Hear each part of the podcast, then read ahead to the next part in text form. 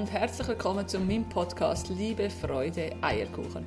Mein Name ist Karin Meier und ich finde es so schön, dass du da bist. Heute steigen wir ein in das Thema, wenn wir ein lang ersehntes Ziel erreichen und nachher gleich nicht glücklich sind. Was genau da dahinter steckt, werden wir heute besprechen. Ich freue mich mega darauf und wünsche dir ganz viel Spaß. Ja, kennst du das Gefühl auch, wenn du etwas langer Sehens erreicht hast und dann plötzlich ist es da, aber das Feuerwerk fehlt? Dann ist da einfach nichts. Oder du fragst dich vielleicht, hm, und was jetzt? Ja, das kenne ich auch. Wir Menschen neigen nämlich dazu, unser Glück oder glücklich sein vom Erreichen von einem Ziel abhängig zu machen. Wir glauben, wenn diese Sache oder der Umstand in Erfüllung geht, dann sind wir glücklich. Das gesamte Denken und Fühlen ist auf die vermeintlich bessere Zukunft ausgerichtet. Das sind dann vielleicht Sätze wie, wenn ich erst einmal mein Studium abgeschlossen habe, dann fängt das Leben richtig an. Oder wenn ich 20 Kilo weniger wiege, dann bin ich glücklich. Oder wenn ich das Zertifikat ausgestellt bekomme, dann stehen mir alle Türen offen. Oder wenn wir dann unser Haus haben, dann bin ich dann glücklich. Und wenn ich das Projekt beendet habe, dann geht dann der ganze Stress ab von mir.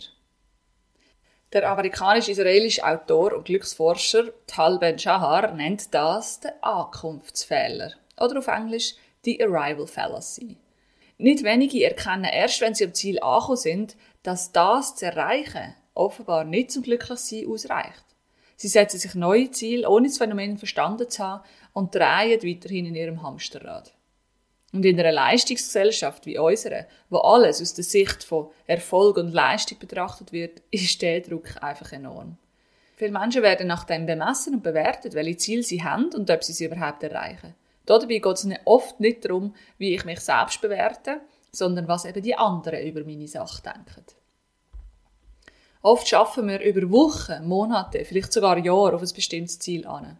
Wenn es schließlich erreicht ist, verpufft das Gefühl so schnell. Man spricht dann eben auch vom Glücksmoment. Denn das Glück, das wir beim Erreichen eines Ziels empfinden, ist oft einfach von kurzer Dauer. Und die Gefahr dabei ist, dass wir Menschen häufig über unsere eigenen Grenzen gehen.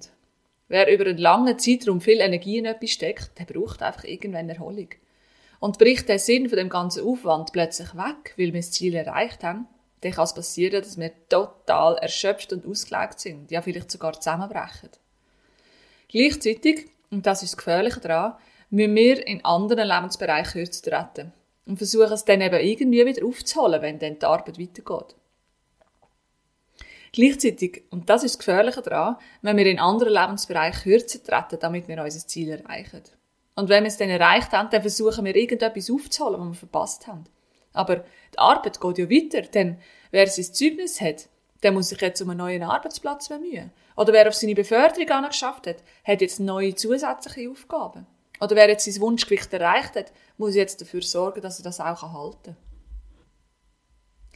Ja, etwa so ähnlich haben wir das tatsächlich auch selber erlebt. Als wir am Flumsenberg ein Restaurant geführt haben, haben wir von Anfang an gewusst, dass einmal pro Jahr der grosse Event, das Kuhrennen, stattfindet. Tönt lustig, ist auch ein richtig cooles Event. Aber schon früher haben uns die Einheimischen gesagt, dass wir dort brillieren müssen. So haben wir lange auf diesen Tag angeschafft, denn bei schönem Wetter können gut 1 bis 2000 Gäste auf unserer Terrasse sein. Die Gäste spazieren über den Bauernmarkt, sie konsumieren in unserem Restaurant, hören der Band zu, schauen die Kühe an, dann Wetten abschließen oder schauen eben dann das Kuhrennen. Unsere Aufgabe war es, den ganzen Speise- und Getränkeservice zu gewährleisten. Und das mit 800 Sitzplätzen. Wir sind wirklich sehr gefordert in der ganzen Planung und Organisation. Und als dann der Tag kam, ist, ist grandioses Herbstwetter gewesen. Und laut Schätzungen sind etwa 4000 Besucher auf dem Festgelände gewesen. Der Tag ist wie am Schnürli gelaufen und alles hervorragend gewesen. Noch viel besser als gedacht. Aber, wo es vorbei war, ist es dann eben vorbei gewesen. Denn auf diesen Tag haben wir so lange angeschafft, das war unser Ziel gewesen, und wir haben gewusst, das ist die grösste Herausforderung im Jahr. Und dann ist ganz schnell die Frage gekommen, okay, und was jetzt? Denn die grösste Herausforderung haben wir ja gemeistert. Und die liegt hinter uns. Ja, vier Monate später haben wir dann gekündigt. Hm. Und genau so sieht bei vielen die Realität aus. Kaum ist das Ziel erreicht, geht sozusagen das Kartenhaus zusammen. Oft ist das Ziel ja wirklich groß und so stellt sich bei vielen die Frage, was, was ist denn jetzt? Was gibt's denn jetzt noch Besseres? Oder was brauche ich denn jetzt, damit ich auch wieder glücklich bin? Neben dieser Lehre geht es eben oft auch um die Erwartungen, die wir mit unserem Ziel verknüpfen. Also, wenn ich dann schlank bin, dann erwarte ich, dass ich glücklicher bin, einerseits. Andererseits aber erwarte ich vielleicht auch, dass andere mich auch schön finden, dass ich dann einen Partner finde, dass ich dann Freunde finde, dass ich dann gefragt wird für Dates oder was auch immer. Klar, das geringere Gewicht mag sich vielleicht auf mein Äußere auswirken, aber es ändert nicht meine Persönlichkeit.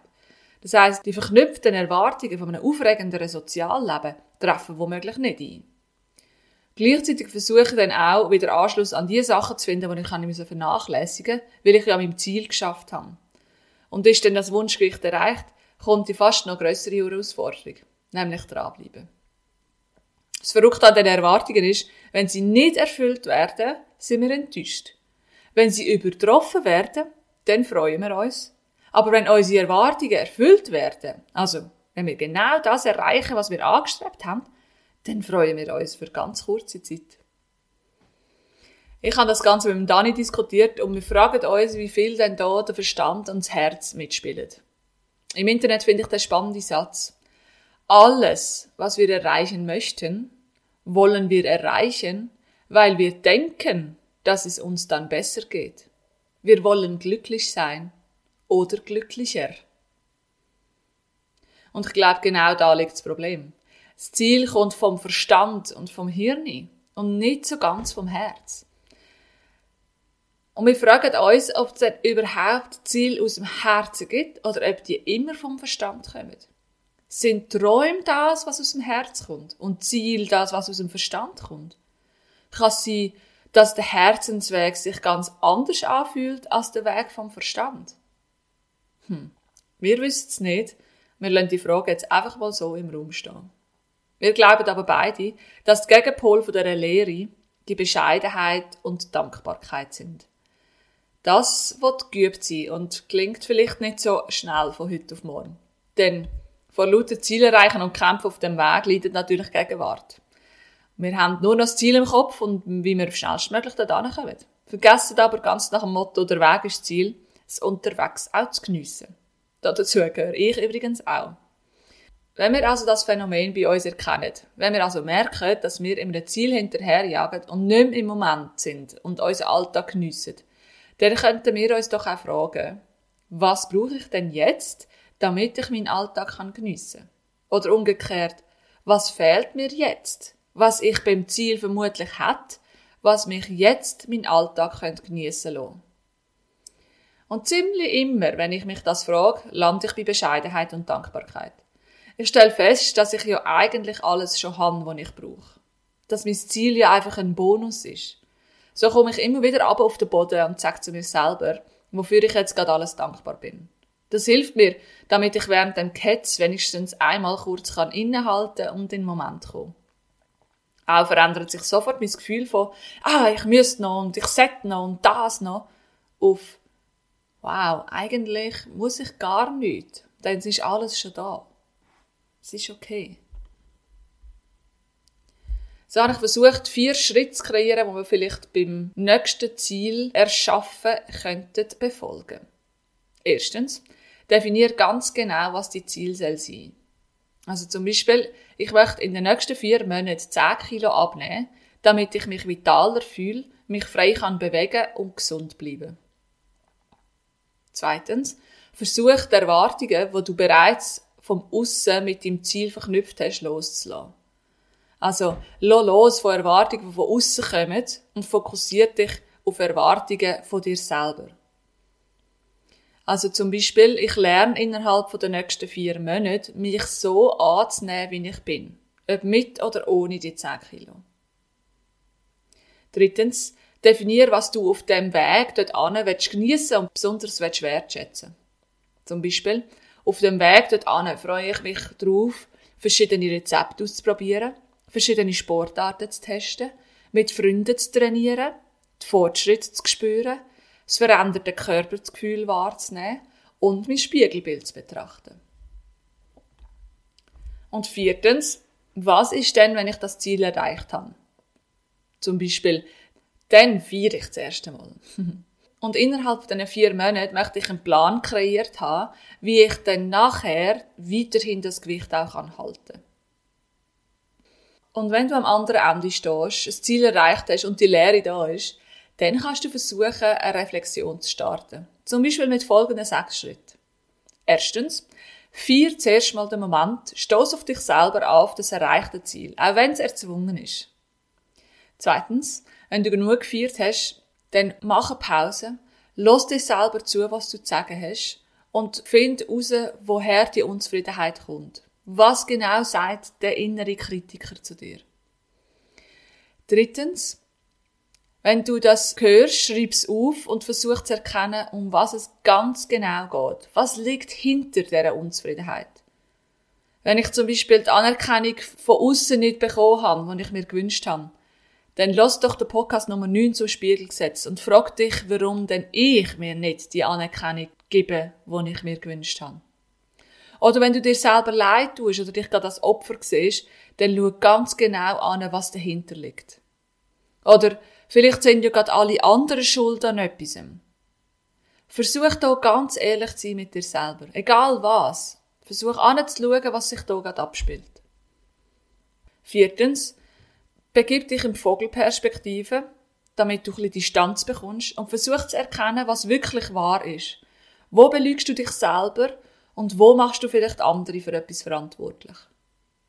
Fünftens, erkenn, ob und was es jetzt zu ändern gibt, damit du dieses Glück kannst geniessen. Vielleicht ist es einfach nur ein Glaubenssatz oder ein Muster im Kopf, das man müsste ändern. Und sechstens, setz das in Tat um und wend beim nächsten Mal, wenn du ein Ziel kreierst, die vorher genannten vier Zielschritte an. Ja, so möchte ich zum Schluss nochmal wiederholen, wie stark die Bescheidenheit und Dankbarkeit die Sicht auf Dinge können verändern. Wenn wir es schaffen, uns in diesen beiden zu üben und das tagtäglich zu praktizieren, dann wirst du merken, dass du nicht mehr in den leeren Strudel kommst. Du wirst erkennen, dass dein gesteckte Ziel ein schöner Bonus ist, was du dir wünschst, du aber im Rücken gestärkt bist mit einem Paket an allem, was du brauchst. Denn es ist alles schon da. Probier's doch auch. Ja, meine Lieben, das war es mit einem kurzen Input zum Thema Ziel und unglücklich sein. Ich freue mich, wenn du meinen Kanal abonnierst oder mir einen Kommentar hinterlässt auf Social Media. Ich bin auch Integralcoach und habe jeden Samstag einen freien Coaching-Raum. Wenn du also Interesse hast, das Coaching auszuprobieren, dann melde dich so gerne bei mir. Oder besuche mich auf meiner Homepage meierkarin.com. Bis bald. Tschüss.